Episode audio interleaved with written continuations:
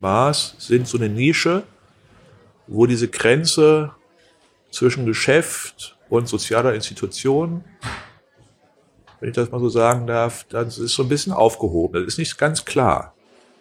Aber was ich glaube, was ein Klischee ist, worauf die Sprache ja vielleicht auch ein bisschen hinaus ähm, zielt, halt, ist diese, äh, der Barkeeper als Psychologe Nummer, das ist, ähm, das findet eigentlich nicht statt.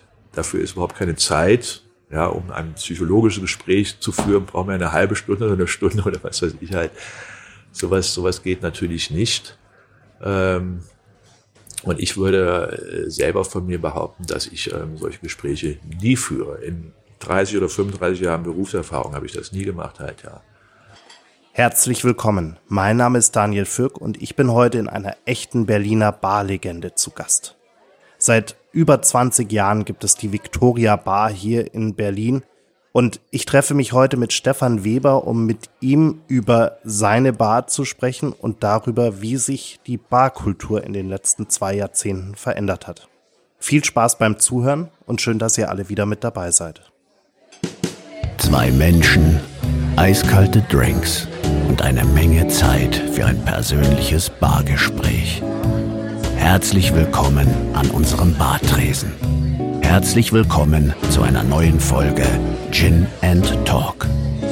Mach es dir gemütlich, lehn dich zurück und tauche ein in die verrucht düstere Atmosphäre unserer Studiobar.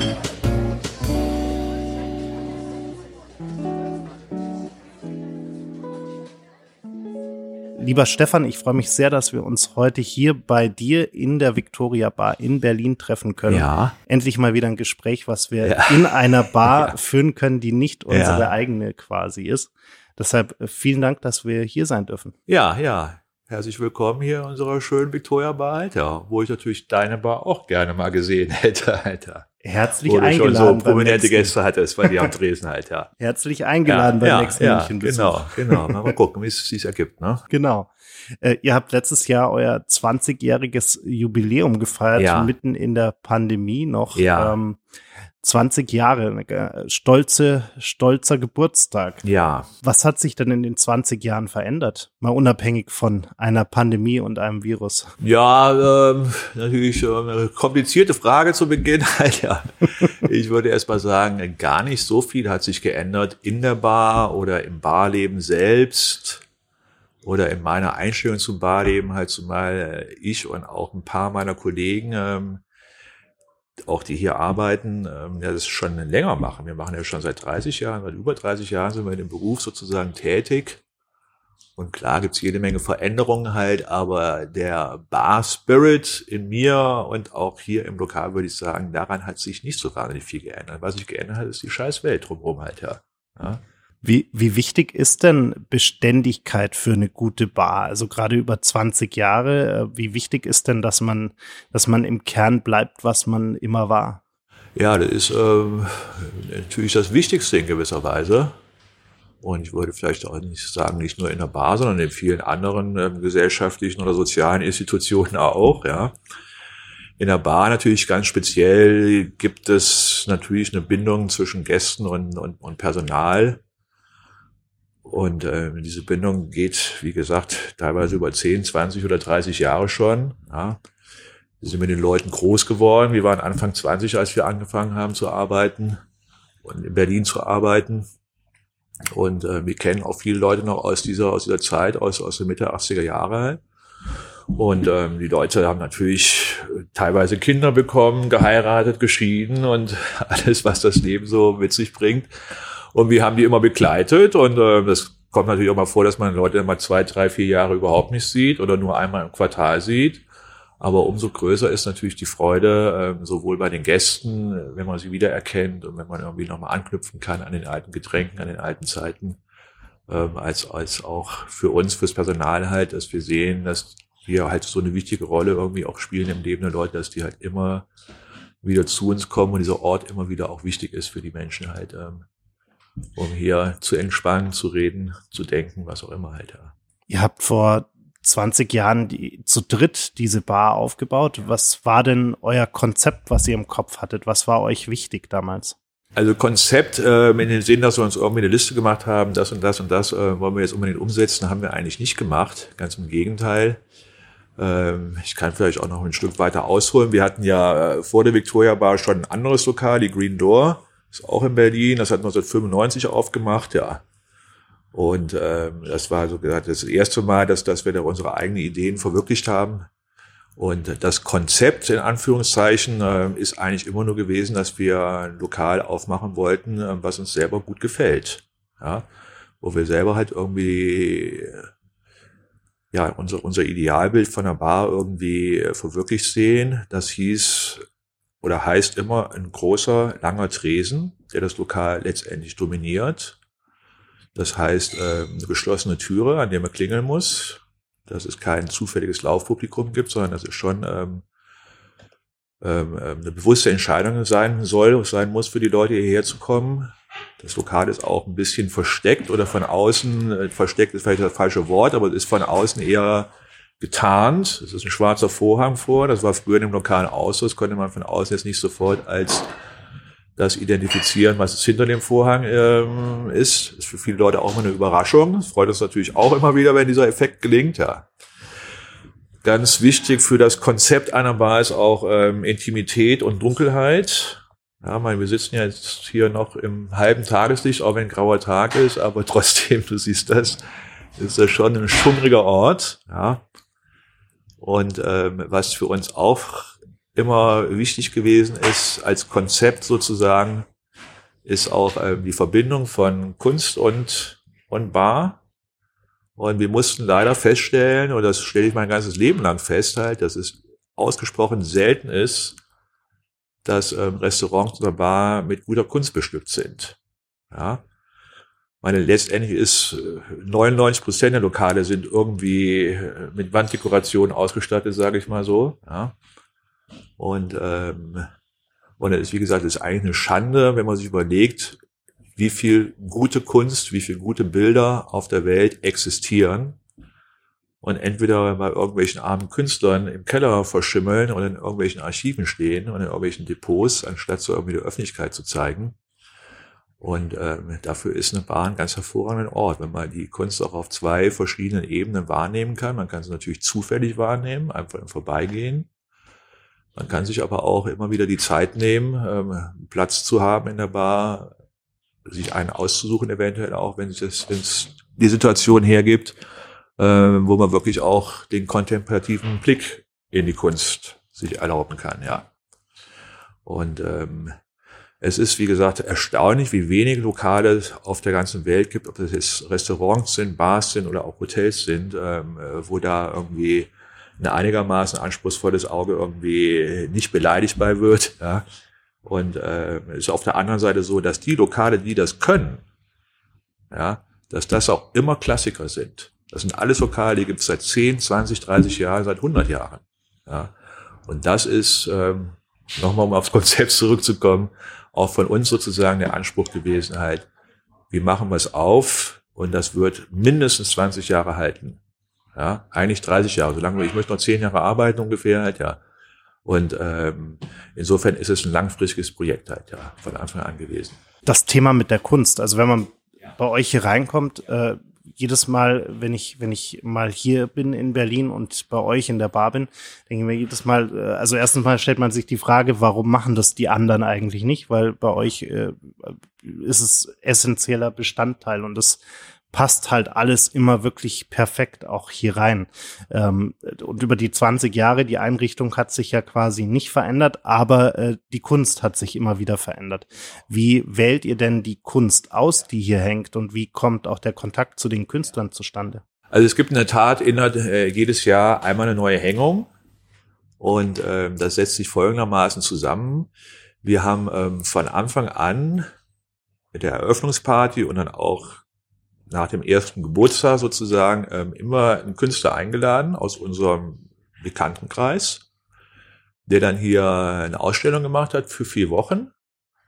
Und ähm, danach haben wir dann irgendwie Sachen aus eigenem Bestand, aus unserer eigenen Sammlung aufgehängt oder halt auch ähm, Sachen uns von Leuten geliehen halt, ja. Und dafür ist eigentlich meine Frau zuständig, die Kerstin Ehmer. Und äh, die macht das also, also auch schon von Anfang an, in 20 Jahren natürlich, haben sich da äh, dann auch eine gewisse Professionalität und Routine bei ihr natürlich dann auch rausgebildet. Und ich finde auch, dass sie jedes Jahr besser wird sozusagen, ja. Und ähm, das Lokal hat ähm, äh, von Anfang an, wie gesagt, auch so ein bisschen Kontakt zur Kunstszene gehabt halt, ja. ja wir haben, wir haben eine gewisse Affinität zu. Und ähm, insofern haben wir auch viele Künstler im Publikum hier.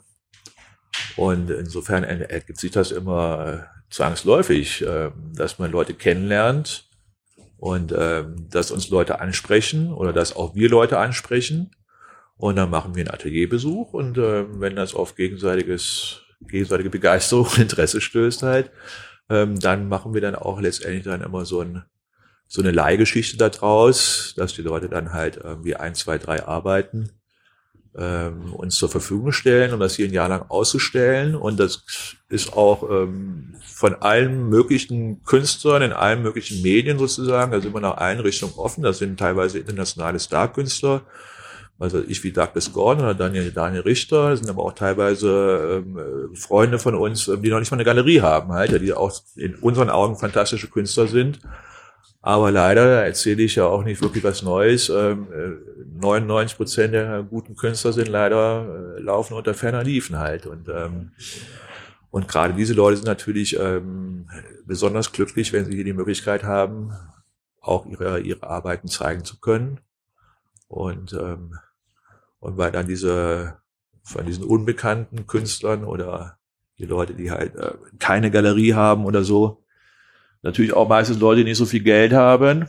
Ja, und ähm, die können dann sozusagen mit so einer Leihgabe sich dann auch hier einen Getränkegutschein quasi erwerben halt, ja, und dann ähm, hier äh, dann für ein paar hundert Euro, je nachdem, wie groß die Arbeiten sind oder wie viel wir arbeiten haben, halt, ja, dann eventuell auch mal ein Jahr lang frei trinken halt, ja. ja. Viele Barbesitzer wünschen sich ja so eine Mischung am Tresen sozusagen, wo eben auch Künstler äh, präsent sind, ja. Künstler ein- und ausgehen. Ist das also auch so ein bisschen vielleicht ein Trick oder eine Strategie dahinter, dass wenn man sich Kunst in den Laden holt, dass man genau diese Szene, diese kreative Szene auch sich reinholt? Ja, das ist, also ich würde jetzt nicht sagen, eine Strategie, das hört sich sondern nach Businessplan an. Ja, das ist für uns ist es halt kein Businessplan gewesen, sondern ähm, letztendlich sind wir äh, mit dieser Szene irgendwie verbandelt. Ja, und ähm, sie haben noch eine die dritte Teilhaberin, wir sind ja drei Leute, meine Wenigkeit, meine Frau und dann noch die Beate Hindermann, die Barkeeperin, die hier arbeitet.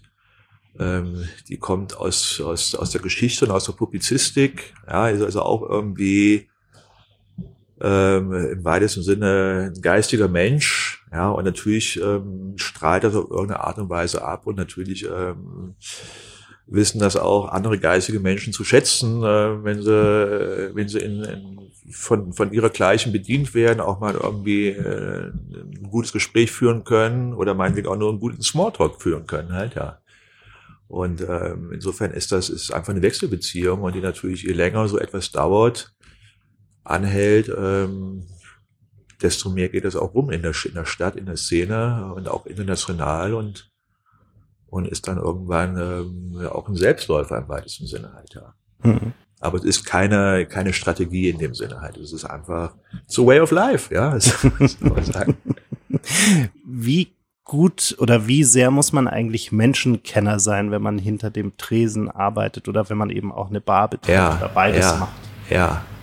Oder wird man das zwangsläufig mit der Zeit? Ja, wird man zwangsläufig, ähm, würde ich sagen, ist ja auch eine Frage von Altersweisheit und noch nicht so alt wie mein Kollege Schumann oder auch wie der Galbani, ist auch noch ein paar Jahre älter als ich, aber wir sind halt auch letztendlich alle tiefen in den 50ern und dementsprechend auch mit den einigermaßen Menschheitserfahrung irgendwie ähm, ausgestattet. Aber was ich glaube, was ein Klischee ist, worauf die Frage ja vielleicht auch ein bisschen hinaus ähm, zielt, halt, ist diese äh, der Barkeeper als Psychologe Nummer, das ist, ähm, das findet eigentlich nicht statt. Dafür ist überhaupt keine Zeit. Ja, um ein psychologisches Gespräch zu führen, brauchen wir eine halbe Stunde oder eine Stunde oder was weiß ich halt. Sowas, sowas geht natürlich nicht. Ähm, und ich würde äh, selber von mir behaupten, dass ich ähm, solche Gespräche nie führe. In 30 oder 35 Jahren Berufserfahrung habe ich das nie gemacht halt, ja. Die Kollegin Beate wiederum ist halt ähm, ein Mensch mit einem sehr großem Herz, viel größeres Herz als ich habe. ja. Und, ähm, und die ist natürlich da öfter mal von Leuten auch in Beschlag genommen. Und ähm, bei der, bei der zählt das vielleicht schon mehr, aber, aber ich glaube nicht, dass das ähm, zwingend das Erfolgsrezept einer Bar ist. Weder hier noch irgendwo anders, dass die Leute sich da irgendwie da ihren Trost abholen können. Die Bar ist natürlich da, um auch Leute zu trösten, auch um Leute aufzubauen.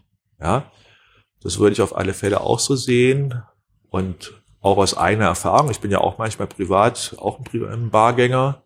Heute nicht mehr so viel wie früher, aber in meinen Zwanzigern äh, bin ich natürlich auch jede Woche irgendwo hingegangen, mindestens einmal. Und ähm, natürlich gibt's gibt's diese Wichtigkeit gibt's auch. Ähm, aber würde ich auch nochmal sagen, je größer eine Bar ist, desto, desto weniger verkörpert sie sowas. Dann ist es schon schon eher, eher vielleicht ähm, für, für Bars, wo halt wirklich nur zehn Leute reingehen und wo es einen Barkeeper gibt, der alle persönlich kennt und ähm, Würdest du aber trotzdem sagen, dass du einem Gast ansiehst, ob er oder zumindest es schnell heraushörst, ob er jetzt da ist, um was zu feiern, ob er da ist, weil es ihm nicht so gut geht äh, oder einfach nur einen guten Drink haben möchte. Also es gibt ja so diese verschiedenen ja. Typen, die ja. einen kommen, um was zu feiern, die anderen, weil sie wissen, hier gibt's gute Drinks, die anderen kommen, weil sie vielleicht einen miesen Tag hatten oder einen anstrengenden Tag hatten und einfach abschalten wollen.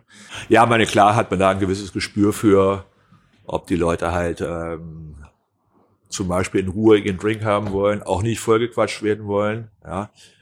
Und, ähm, und andere Leute, die weiß, was ich, das ist andere Ende der Fahnenstange, Leute, die halt drauf aus sind, Leute kennenzulernen, Kontakt zu machen, halt ja vielleicht auch den Barkeeper dafür dabei einzubinden, was auch manchmal natürlich passiert, dass ein Barkeeper Kontakt zwischen Gästen herstellt. Und äh, das macht zum Beispiel die Beate auch sehr gut. Sind ja, wie du gesehen hast, alle Tische reserviert im Prinzip. Mhm. Und ähm, es gibt, nicht alle Tische sind sozusagen in Wirklichkeit reserviert, sondern man muss halt immer auch ein paar Tische und ein paar Plätze im Petto haben. Erstens für Stammgäste, aber auch für, auch für neue Gäste eventuell. Ähm, um dann zu sehen, der passt mit dem zusammen oder dieser Tisch passt mit dem zusammen halt, ja, ja, um da auch immer wieder äh, auch die Bar so als soziales Kontaktfeld ähm, funktionieren zu lassen halt, ja. Und ähm, was man auf alle Fälle oder wo ich auch auf alle Fälle ein sehr sicheres Gespür für habe, halt, das ist natürlich auch eine Routine. Man kann sehr gut einschätzen nach einer Zeit, ähm, was für Trinktypen die Leute sind. Ja, ob sie was Leichtes, was Starkes, was, was Klassisches, was Modernes, was Fantasievolles und so weiter und so fort. Ähm, was also eine Getränkeempfehlung angeht, ähm, da, da liegen wir meistens sehr gut und ähm, kriegen das auch mal wieder über Google bewiesen sozusagen halt, ja. Wo die Leute das halt auch bis, äh, besonders loben, dass hier dieser, dieser individuelle Empfehlungsservice sehr gut läuft. Ja. Jetzt habt ihr, glaube ich, auf eurer normalen Karte irgendwas über 100 äh, Drinks ja, allein ja, schon stehen. Ja. Dann gibt es natürlich immer noch Sachen, die man vielleicht so noch spontan äh, oder auch generell im Kopf hat. Ja. Ähm, ist das was, was die Gäste auch wirklich ich sage jetzt mal, nutzen? Also, dass die Gäste wirklich blättern und schauen, was könnte ich heute trinken? Oder sind das dann doch eher meistens die Klassiker, die, die bestellt werden? Es ist schon so in der Tat, dass das, ähm, dass Leute ähm, die Karte wirklich 15, 15 Minuten lang studieren. Die Profis, die die Karte natürlich studieren. Es gibt die Novizen, die die Karte studieren, ja. Ähm, und im Prinzip, ich meine, ist immer so eine beliebte Frage auch, wie viel Cocktails könnt ihr oder wie viele Cocktails sind auf der Karte oder irgendwas halt, ja. Im Prinzip ist das so, ähm, dass es eigentlich 50 Rezepte auf der Welt gibt, ja. Und alles andere ist eine Abwandlung. Oder eine Abwandlung von einer Abwandlung. Ja. Aber es sind immer irgendwie, es gibt diese Grundrezepte, und dann kann man da halt dann dementsprechend, ähm, äh, kann man die variieren halt, ja. ja. Wie hat sich denn die, die Trinkkultur entwickelt in den 20 Jahren? Also äh, ich meine, die letzten Jahre der Riesentrend, jeder wollte irgendwie 5000 Gins machen und Gin Tonic trinken, aber äh, was würdest du sagen, wie hat sich die, die Trinkkultur wirklich entwickelt? Ist es eher hin zu äh, leichteren Drinks, eher hin zu stärkeren Drinks, eher komplexere oder eher einfachere? Also die Trinkkultur, kommen wir auch nochmal zurück auf den Anfang des Gesprächs, was hat sich in den letzten 20 Jahren verändert? Ähm, die hat sich sehr geändert und zwar sehr zum Positiven. Und ähm, da gibt's wahrscheinlich zwei, drei ganz einfache Gründe für. Eins ist das Internet, ja, was natürlich irgendwie ähm, den Zugriff zu allen möglichen ähm, Rezepten ähm, ähm, für jedermann möglich macht. Ja. Und meine, als wir angefangen haben in 80er Jahren, da gab es zum Beispiel in Deutschland, außer dem Schumannsbuch, gab es kein einziges seriöses Barbuch. Und es gab auch auf dem internationalen Markt höchstens drei seriöse Barbücher. Und das waren alles antiquarische Geschichten. Ja. Und die waren irgendwo nur durch Zufall zu bekommen. Heutzutage kannst du über, äh, über ZVB oder andere Internetportale jedes Buch sozusagen, was irgendwann mal auf der Welt rausgekommen ist, ähm, letztendlich bekommen. Viele Sachen sind auch digitalisiert. Ja.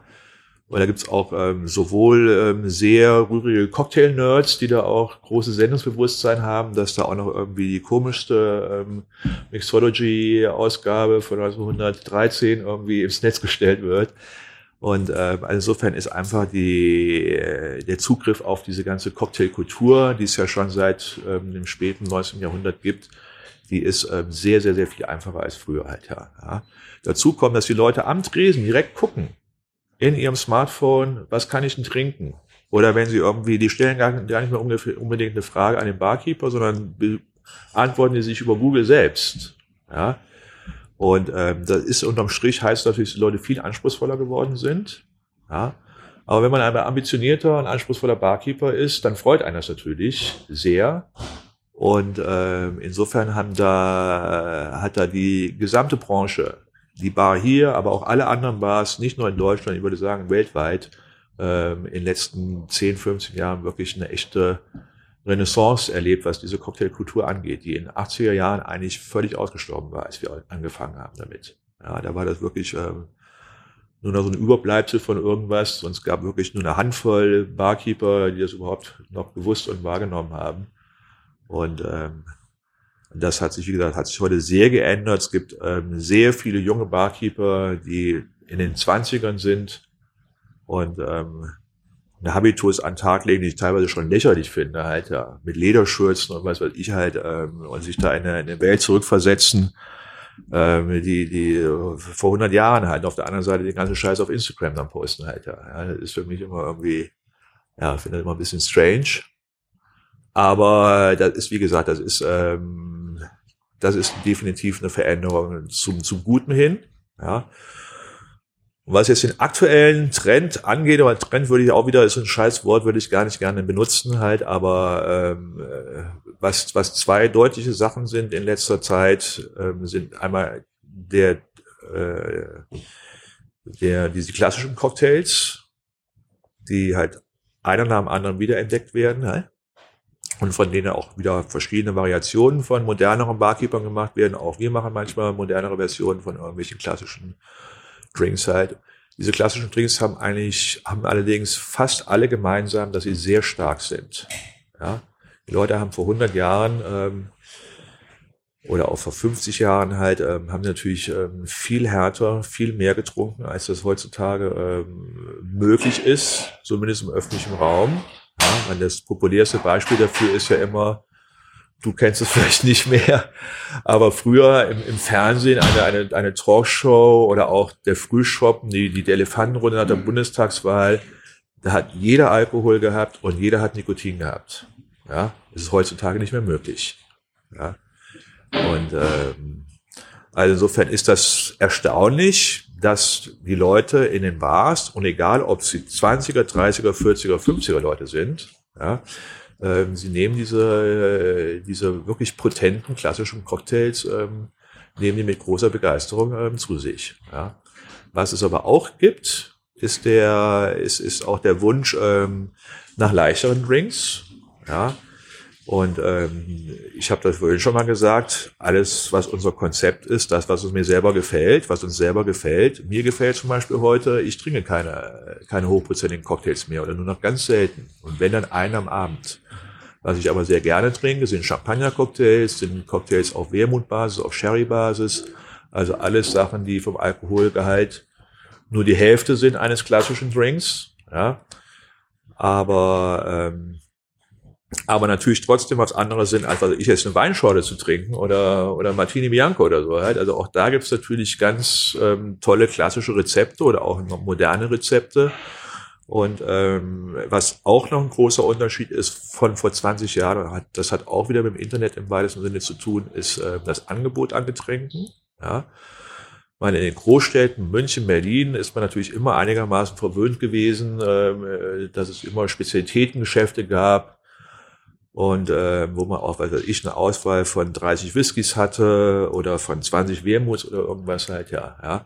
Heutzutage ist über den Online-Versand habe ich aber eine Auswahl von 3000 Whiskys oder 300 Wermuts.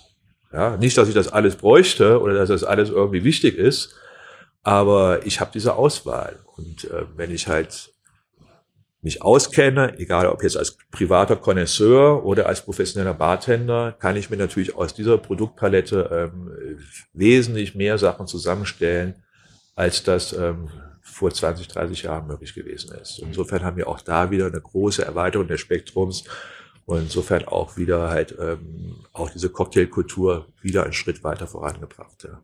Also würdest du auch sagen, dass die Gäste ganz gezielt kommen und sagen, sie möchten diesen Whisky trinken oder diesen Gin oder diesen Wodka oder was auch immer. Also dass, dass sie nicht wie vielleicht früher einfach sagen, ich möchte irgendwie einen Gin Tonic oder was auch immer. Gibt es natürlich auch. Gibt es natürlich auch Leute, die jetzt da nicht irgendwie so so so so, so ein Primborium drum machen halt ja. Aber es gibt auch die Leute, die entweder aus Neugierde, weil sie es irgendwo gelesen oder gehört haben und bevor sie sich selber eine Flasche kaufen, erstmal das irgendwo ausprobieren wollen. Ja. Und, ähm, und es gibt halt diese anderen Leute, die sich einfach so schon zu Hause oder heute in ihrer Freizeit weitergebildet haben, dass sie auch genau wissen halt, ich möchte mein Old Fashion aber mit diesem Spezialwhisky haben halt, ja. Wie viel Berlin steckt denn eigentlich in der Victoria Bar? Würdest du sagen, die, äh, das ist wirklich, äh, lebt auch ein Stück weit von dem Ort, an ja. dem sie ist? Oder ja. würdest du sagen, es könnte auch in jeder anderen Stadt sein, so wie sie ist? Ja, nee, das würde ich schon, Berlin ist schon speziell. Und deswegen ist die Victoria Bar ist auch eine Berliner Bar in dem Sinne halt, ja. Ich meine, wir haben, äh, wie in allen Großstädten, haben wir natürlich viel internationales Publikum auch hier. Und man weiß nie genau, ob das jetzt Berliner sind, die hier wohnen halt, ja, oder ob es irgendwie Leute sind, die hier zu tun haben oder als Tourist unterwegs sind, ja. Aber es ist natürlich, ähm, es gibt schon irgendwie so eine Art Spirit von Berlin halt, ja. Ich würde aber auch sagen, es gibt auch einen Spirit von München, ja. Und wir haben kurz gesprochen, Galbani, glaube ich, kann nur in München funktionieren. Und ist eine wunderbare Bar, liebe ich sehr. Und der Schumanns kann auch nur in München funktionieren, ist auch eine wunderbare Bar, liebe ich auch sehr. Aber die Victoria Bar ist halt eine Berliner Bar und das ist, äh, ja, ich glaube schon, dass auch Hamburg, Frankfurt, das sind ja alles Städte, die haben alle ihren eigenen Spirit. Ich glaube auch, dass London anders ist als New York und als Los Angeles ohne dass ich da mal gewesen bin. Ja, aber das ist einfach, ich hoffe schon, dass es noch ein paar regionale Unterschiede gibt auf der Welt. Sehr hoffe ich das, ja. Wie bist du denn eigentlich selbst überhaupt mit diesem Beruf in Kontakt gekommen? Also wie, wie ist deine Bar, deine ganz persönliche Bargeschichte sozusagen? Ja, ist natürlich auch immer eine sehr beliebte Frage, ja. Und ähm, ich antworte eigentlich immer mit diesem alten deutschen Sprichwort drauf, wer nichts wird, wird, wird. Kennst du das auch noch? Kennst du auch noch, ne? Und ähm, das bringt es in gewisser Weise für mich ganz gut auf den Punkt.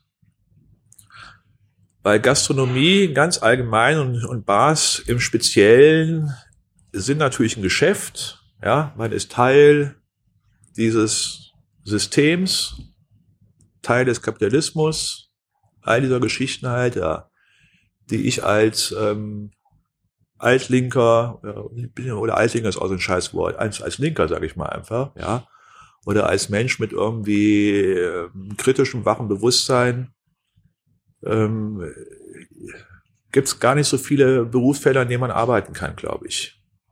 Ja, die meisten Berufsfelder, in denen man vielleicht arbeiten kann, ohne zu sehr in Konflikt mit den Anforderungen des Systems zu kommen, ist wahrscheinlich eine Kreativwirtschaft im weitesten Sinne, was immer man darunter verstehen möchte. Ja. Aber in der, in der normalen Geschäftswelt, sage ich jetzt mal, gibt's das, glaube ich, nur ganz, ganz, ganz selten. Und Gastronomie und dann wieder speziell Bars sind so eine Nische, wo diese Grenze zwischen Geschäft und sozialer Institution wenn ich das mal so sagen darf, das ist so ein bisschen aufgehoben. Das ist nicht ganz klar. Ja. Und ähm, das spüren nicht nur die Gäste natürlich. Ja. Das ist auch so, dass auch das Personal, was in dieser, in dieser Branche arbeitet, auch eher sensibel ist für solche Sachen. Und ähm, deswegen zieht auch diese Branche einen ganz gewisse Schlag von Menschen auch an. Ja, es gibt ja sehr viele Quereinsteiger in unserem Beruf und die Quereinsteiger sind meistens die Besten. Ja, und ähm, und das ist ja, das ist, das ist kein Zufall halt ja. ja. Und ähm, ja, so würde ich, würde ich mal so sagen halt ja. Jetzt hast du gerade über über das Personal schon gesprochen. Ich habe immer den Eindruck gehabt, wenn ich wenn ich hier war und würde ich jetzt dich mal im positivsten Sinne dazu zählen. Ihr habt äh, echte Charakterköpfe auch hinter dem Tresen. Ja, ja. Also das sind alles äh, Menschen, die jetzt nicht einfach austauschbar sind, sondern die auch wirklich ähm, Typen sind. Ja, sehr schön, ja. Und ähm, wie, wie wichtig ist dir das? Also, und wo, und wo findet man solche Leute? Kommen die zu euch oder weil eine normale Stellenausschreibung ja. wird wahrscheinlich nicht funktionieren. ja, normale Stellenausschreibung lässt sich natürlich manchmal nicht vermeiden. Ja, aber ähm, normale Stellenausschreibung ist in der Tat so, dass die nie wirklich zu einem äh, zu einem Traumergebnis geführt hätten. Halt, das waren eigentlich immer nur Provisorien, die da irgendwie draus entstanden sind oder überhaupt nichts. Ähm, ihr habt ja schon gesagt, dass irgendwie zieht diese Branche halt einen gewissen Schlag von Menschen an.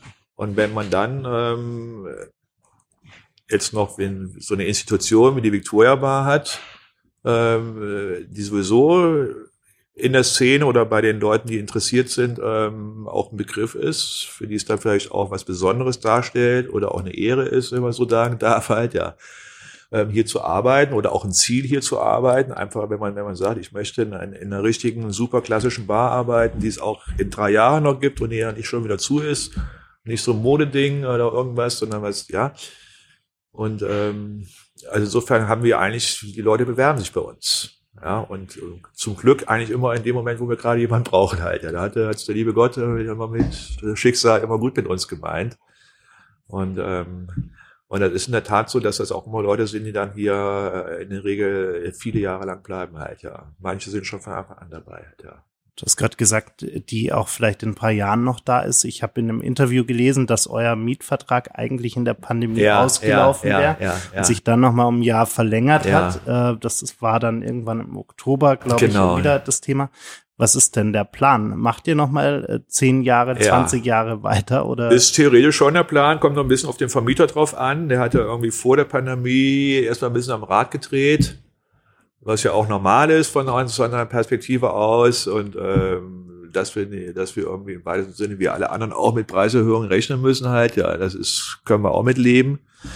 Aber jetzt ist der Status gerade so halt, dass ähm, wir haben immer noch pandemische Verhältnisse. Es gibt Leerstand hier in der Straße. Insofern denke ich, dass unsere nächsten Verhandlungen dann auch irgendwie fruchten werden. Und das Ziel ist schon, ähm, mindestens fünf Jahre den Mietvertrag zu verlängern es ist aber auch das Ziel, dass das Lokal noch 10 oder 20 oder 30 Jahre weitergeht halt, ja. Vielleicht dann nicht mehr mit mir, sondern mit einem aus dem Team. Es gibt auch schon so eine Art Kronprinz, ja.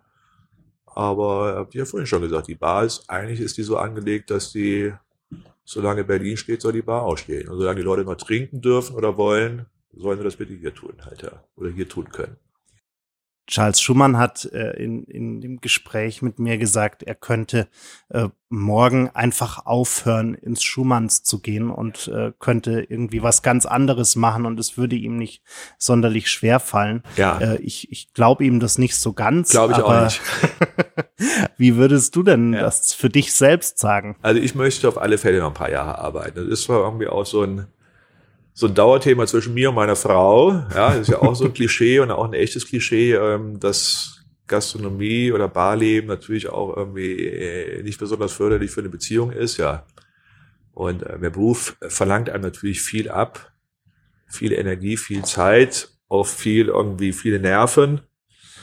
Aber es gibt auf der anderen Seite auch so viel zurück, ja, was man in anderen Berufen auch nicht findet, vielleicht als Arzt noch oder so, aber so viel Dankbarkeit und so viel Freude und so viel glückliche Gesichter und ähm, das ist schon auch sehr wichtig. Und äh, insofern würde mir das sehr, sehr, sehr fehlen. Weil ich habe jetzt über die Pandemie und die Schließzeiten haben wir eine gewisse Erfahrung gemacht halt, wie das vielleicht ist, wenn man mal eines Tages Rentner ist oder Pensionär, was auch immer.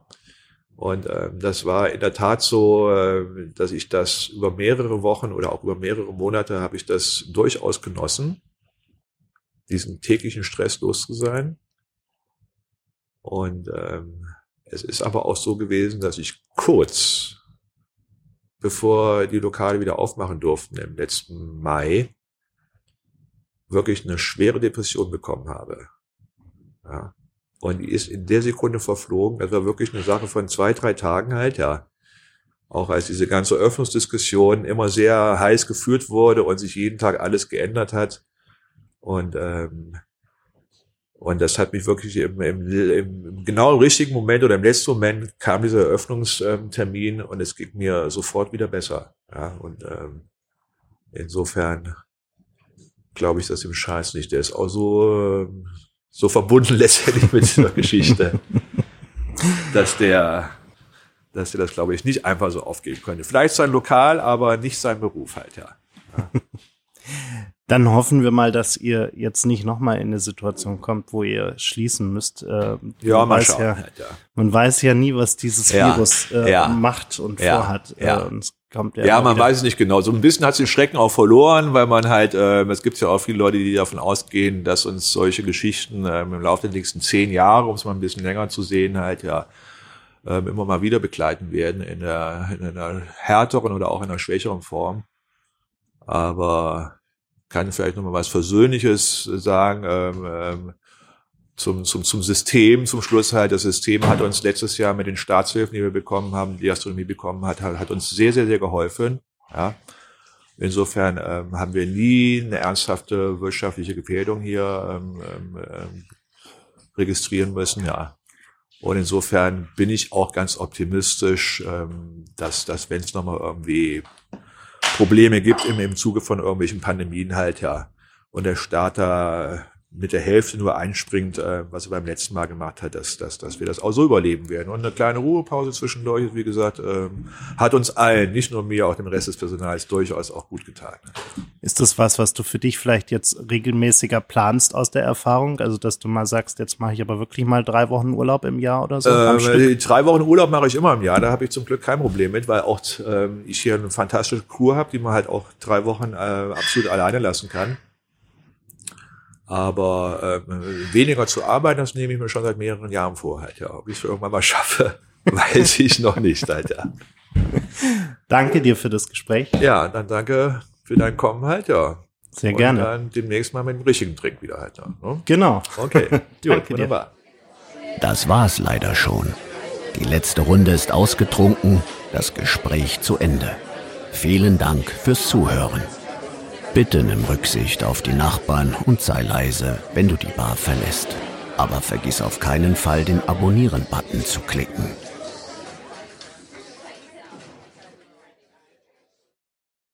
Gin and Talk ist ein Podcast von 48 Forward, produziert in den 48 Forward Studios in München.